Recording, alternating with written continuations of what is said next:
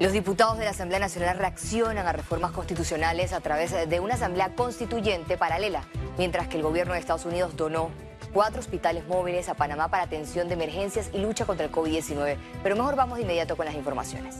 En el órgano legislativo, diputados de distintas líneas políticas reaccionaron a la propuesta de reformar la Constitución a través de una asamblea constituyente paralela. Los diputados siguen de cerca las intenciones del Movimiento Ciudadano Panamá Decide, agrupación que liderará el proceso de recolección de más de 500 mil firmas en menos de seis meses. Lo que me preocupa un poco es que no podemos pensar, desde mi óptica, que son las personas que han estado vinculadas a la participación política, a la sociedad civil, a la empresa, entre otros sectores, que ya han estado vinculados, los que van entonces a resolver los problemas que hoy todavía vivimos, que tal vez muchos de ellos son responsables. Entonces hay que cuidar muy bien cómo vamos a firmar, a quién le vamos a firmar, dónde se va a firmar, quiénes hoy, porque eso hay que tenerlo claro, quiénes hoy que están buscando firmas quieren mañana ser constituyentes. El diputado y vicepresidente del partido Molirena, Miguel Fanovich, rechazó la iniciativa ciudadana. Yo no me voy a sumar porque esta constitución eh, tiene nombre propio, que es sectores políticos y el poder económico. La bancada oficialista del PRD todavía no tiene una postura clara con relación si aportará en la búsqueda de firmas, como ya anunciaron otros colectivos políticos de la oposición. El tema constitucional ha sido un tema de muchísimo tiempo. A veces no sé si es el momento en las circunstancias que estamos viendo después de una crisis mundial del COVID-19 y quisiera mantener la reserva. Los diputados del partido panameñista confirmaron que se sumarán a la recolección de firmas. Félix Antonio Chávez, Econius. El director de la organización electoral, Osman Valdés, reveló que el tribunal podrá a disposición, pondrá en disposición plataformas tecnológicas para el proceso de recolección de firmas con miras a la Asamblea Constituyente paralela. Hay unas formalidades en el decreto, ¿verdad? Que la persona eh, jurídica presente una, X cantidad de firmas muy pequeña, creo que ellos tienen una personería jurídica, presenten su documentación, eh, los representantes legales, una serie, unos cuantos requisitos. El tribunal evalúa, si está de acuerdo, pues emite una resolución autorizando la recolección de firmas después de 15 días, bueno, tienen que pasar 15 días en las cuales sus activistas o las personas que van a apoyarse en la recolección de firmas sean capacitadas en el uso de las tecnologías, de las herramientas tecnológicas que, el tribunal pondrá a disposición de ellos y luego de allí inician a recoger firmas. Los corruptos no podrán militar en el partido panameñista. Esta propuesta fue avalada en la convención extraordinaria virtual que superó el 90% de participación se propuso por parte de la comisión encargada de evaluar los cambios al estatuto que se incluyera una norma que fuera inflexible con respecto a condenar la corrupción. Y por ello se aprobó la expulsión inmediata, sin mayores trámites, de cualquier panameñista que sea condenado por un acto contra la administración pública. La reforma al estatuto establece que los candidatos deberán tomar de forma obligatoria un curso de historia y doctrina. Incluye un capítulo nuevo sobre la transparencia y la participación, la asignación de recursos para la capacitación en la Secretaría de la Juventud y el fortalecimiento de la Escuela del Panameñismo. El partido procura salir con unos estatutos fortalecidos de esta convención extraordinaria ha sido una de las convenciones extraordinarias más participadas en la historia del colectivo, con un colectivo que ya lleva 100 años de existencia. Es el primer partido político que va a permitir que a través de tu cédula juvenil, jóvenes de 15 años, puedan eh, ser parte de un registro dentro del partido, dentro de esa Secretaría de la Juventud, y puedan empezar desde los 15 años a militar o a eh, dar a conocer su, su participación dentro del partido. El colectivo político autorizó las reuniones virtuales de los órganos de gobierno y reafirmó la participación de las mujeres. Félix Antonio Chávez, Econius. El ex candidato presidencial por libre postulación, Ricardo Lombana, instó al presidente Cortizo a una ruptura pública con cúpulas corruptas del PRD. Esa decisión de romper de atreverse, de tener la valentía y tener el entendimiento de que él responde a los panameños y no a una cúpula, es parte de lo que yo le recomendaría al presidente Cortizo en este momento. Y tercero, hay que cambiar el gabinete. Yo haría un cambio total de gabinete, presentaría un gabinete eh, más balanceado, no solo mirando al partido de gobierno, integraría panameños no vinculados a partidos políticos, crearía un gabinete compuesto de personas que generen credibilidad. Los Estados Unidos donó cuatro unidades médicas móviles a Panamá. Le contamos de qué se trata. Esta es la segunda entrega de Estados Unidos a Panamá de cuatro hospitales móviles, lo que totalizan ocho. En las próximas semanas donará otras seis unidades médicas, una donación que busca apoyar la lucha contra la COVID-19.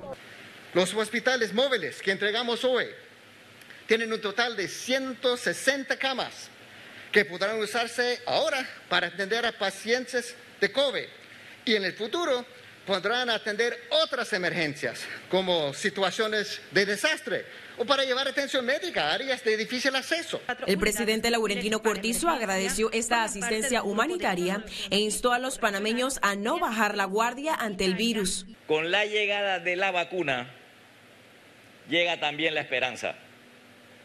Pero todavía queda mucho por hacer para mitigar los perjuicios causados por la pandemia y este tipo de contribuciones facilita las tareas y nos da un impulso extra. Cada unidad médica cuenta con 40 camas, lavamanos y retretes también con aire acondicionado y fuente de energía autosostenible. Donde tenemos una entrada de recepción donde en teoría llega el paciente, se hace la evaluación inicial, luego pasa a un segundo módulo que es un módulo llamamos 32, un poco más amplio, donde se empiezan ya a estabilizar los pacientes dependiendo del grado de complejidad.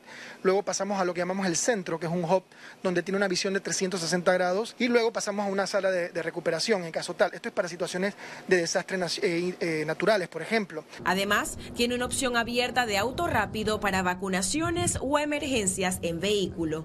Ciara Morris, Econews. El Ministerio de Salud informó que para abril podrían llegar las primeras dosis de la vacuna AstraZeneca a Panamá. También se refirió a la decisión de países europeos de suspender esta inmunización por efectos adversos.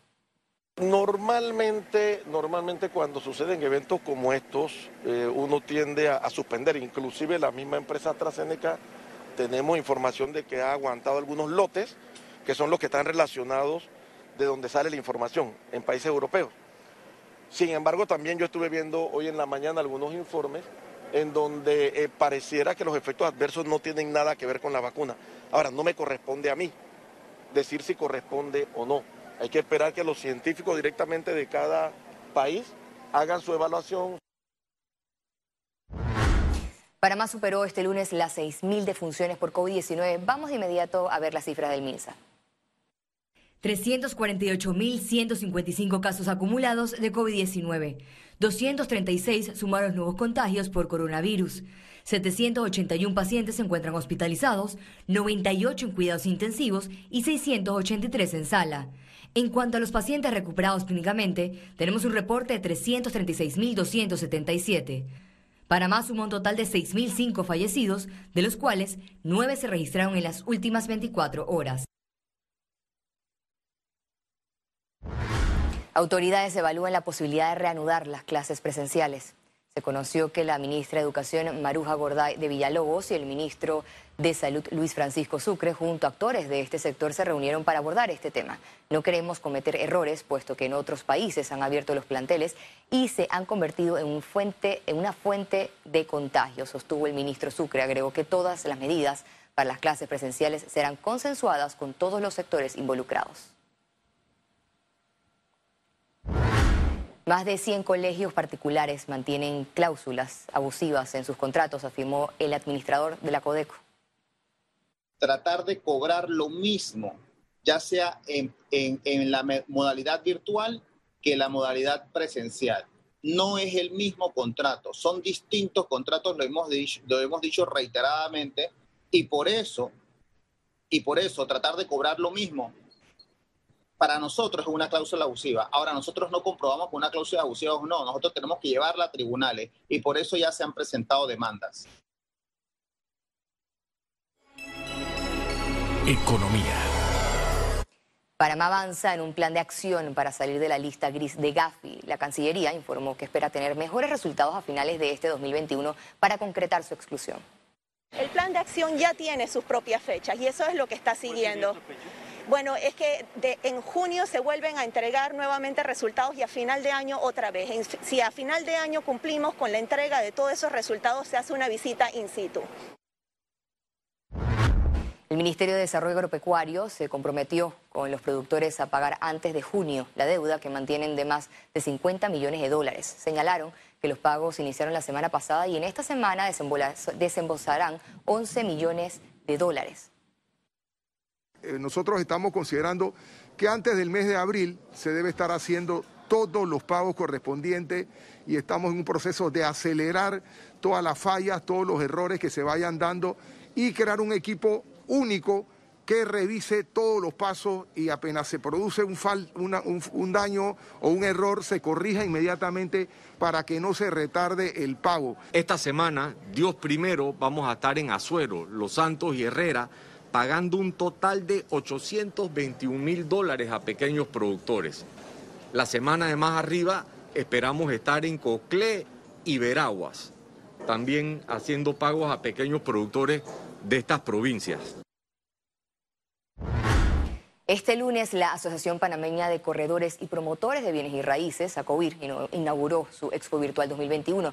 Los interesados podrán cotizar y comprar proyectos residenciales del 15 al 20 de marzo en expoacobir.com. Para ofrecer al comprador la facilidad de conocer los distintos proyectos residenciales o comerciales desde la comodidad de su hogar, en cualquier parte del mundo acercando en el contexto actual a miles de panameños al sueño de contar con una casa propia. Y les auguramos éxitos en este nuevo formato digital donde los usuarios y futuros compradores podrán ejercer el proceso de búsqueda y adquisición de su propiedad y con la especialidad de tramitar su compra directamente con los bancos a través de este portal.